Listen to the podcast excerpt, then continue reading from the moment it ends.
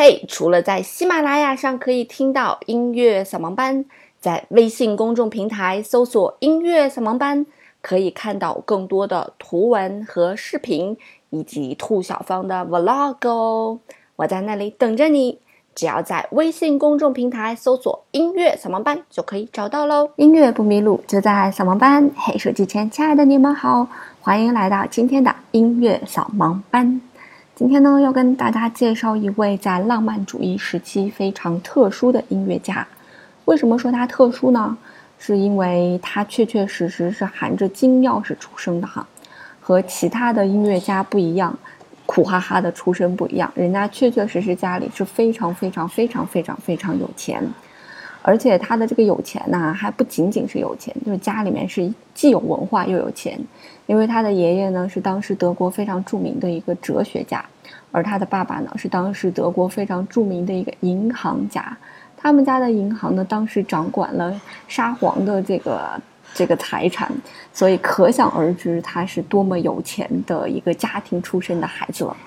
那这么有钱的家庭出身的孩子呢，又是在这么有文化的氛围下长大，所以自然而然呢，他也就变成了一位非常就既有文化又多金的这样一位非常著名的音乐家。他就是门德尔松。门德尔松的爸爸呢，就是时常会抱怨说，以前呢，别人总说我是这个老门德尔松的儿子，那现在呢，我总被说是小门德尔松的爸爸。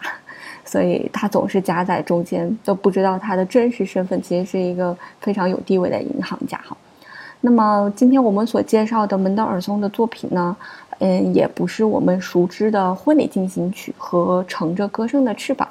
嗯，而是他的一一组套曲啊。这组套曲呢叫做无词歌。那在这组套曲当中呢，最最有名的一首呢，就是我们下面马上要听到的这首，叫做《春之歌》。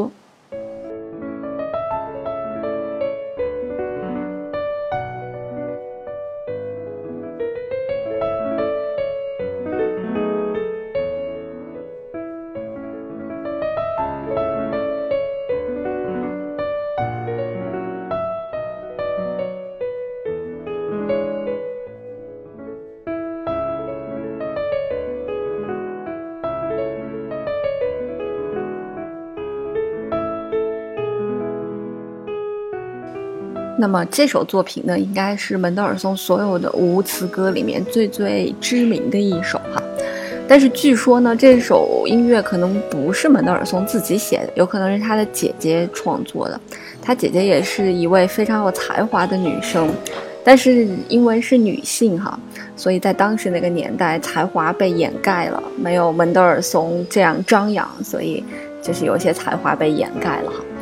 当然，门德尔松所创作的无词歌呢，并不是仅仅只有这一首。门德尔松所创作的无词歌呢，一共有八集，那么一共是有四十八首。那么我们刚才听到的《春之歌》呢，来自于第五集，也就是作品六十二。那么其中第五首和第六首 A 小调威尼斯船歌呢，和第六首《春之》是非常非常非常有这种浪漫主义的抒情风格的哈。门德尔松在创作整套这个无词歌的时候，曾经说文字对于每个人的意义是不同的，所以只有无词歌呢，可以对每个人说出同样的话，唤起同样的感觉。呃，确确实实，因为文字太过于具体，所以就给人减少了那种可以幻想的色彩哈。所以无词歌，那也不去过多的去给它添加标题。让这个整个四十八首音乐，随着它音乐的律动，给每个人不同的感受。这四十八首作品呢，像是小品一样哈，就是每一首大概就是三四分钟左右，所以技巧上面也不是非常的难，因为篇幅也没有那么宏大，所以比较适合业余的钢琴演奏者去演奏它，也是算是家庭或者沙龙当中的一些音乐。那么整个音乐的风格呢，也比较。偏这个浪漫主义一点，啊，因为是无词歌嘛，终归它是歌曲的形式，所以在旋律上面呢，呃，也都非常的好听。那这个无词歌的键盘的这种形式，也算是门德尔松独有的一种，呃，键盘的一种形式了哈。就像肖邦的夜曲一样，那么无词歌呢，可能算是门德尔松一个独有的 在键盘上呈现的一种形式。那么这四十八首无词歌是门德尔松陆续花了十五年的时间才写完的。嗯，门德尔松其实比较短命哈，尽管他的出身很好，也非常有才华，而且在他们家的客厅经常去的都是像歌德一样这样的人。而且当他写出来一部交响乐的时候，他爸爸会赠送他一个乐队，让他去实践自己的创作。但是非常不幸的是，他只活到了三十八岁。那整套的无词歌里面有标题的音乐蛮少的，不多，大多数呢都是无标题的音乐。而这些有标题的音乐当中的一部分是门德尔松自己去加的，就只有几首。那么大多数的这个标题呢，是听众听了这个音乐之后，给他们留下了一个什么样的感觉，然后从而才添加的名字。比方说甜蜜的回忆呀。啊，比方说不安呀，就是给听者的一种感受。门德尔松是非常非常崇拜巴赫的，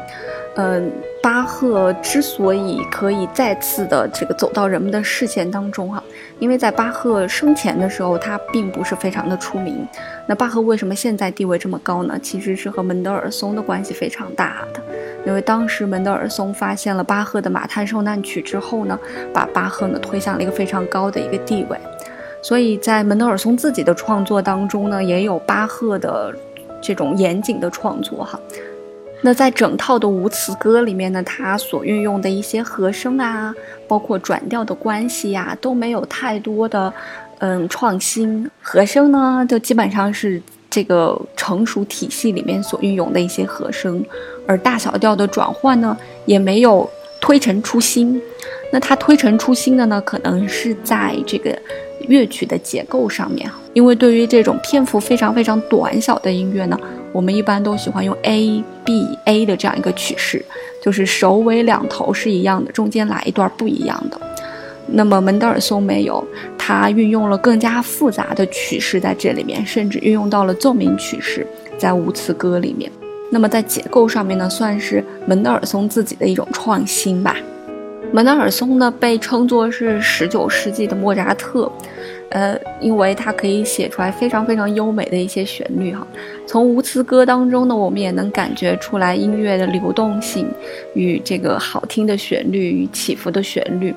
以及一些精致和优雅的旋律哈。那可能比呃莫扎特更多了几分这个情感的抒发，多了几分浪漫的色彩。但是这个十九世纪的莫扎特的这个评价呢，足以见门德尔松是多么的具有才华了。曾经柴可夫斯基就评价门德尔松说，他的作品永远无懈可击，而且风格非常的纯洁。嗯，还可以说他是非常突出音乐的个性，在德国乐派的音乐家中呢，算是鹤立鸡群，是一个非常非常非常高的评价。而且这个人呢，这一生呢也没有太多的绯闻，花边的新闻也没有多少。而且非常年少的时候呢，就做到了很高的一个位置，并不是说因为他家有钱，他做到这么高的位置，而是因为他自己具有的一个才华。十九世纪的莫扎特嘛，这个评价已经是非常非常之高了。但是比较可惜的是，非常早就去世了。那我们也曾经为大家介绍了来自于舒曼的童年情景，也是一组小品。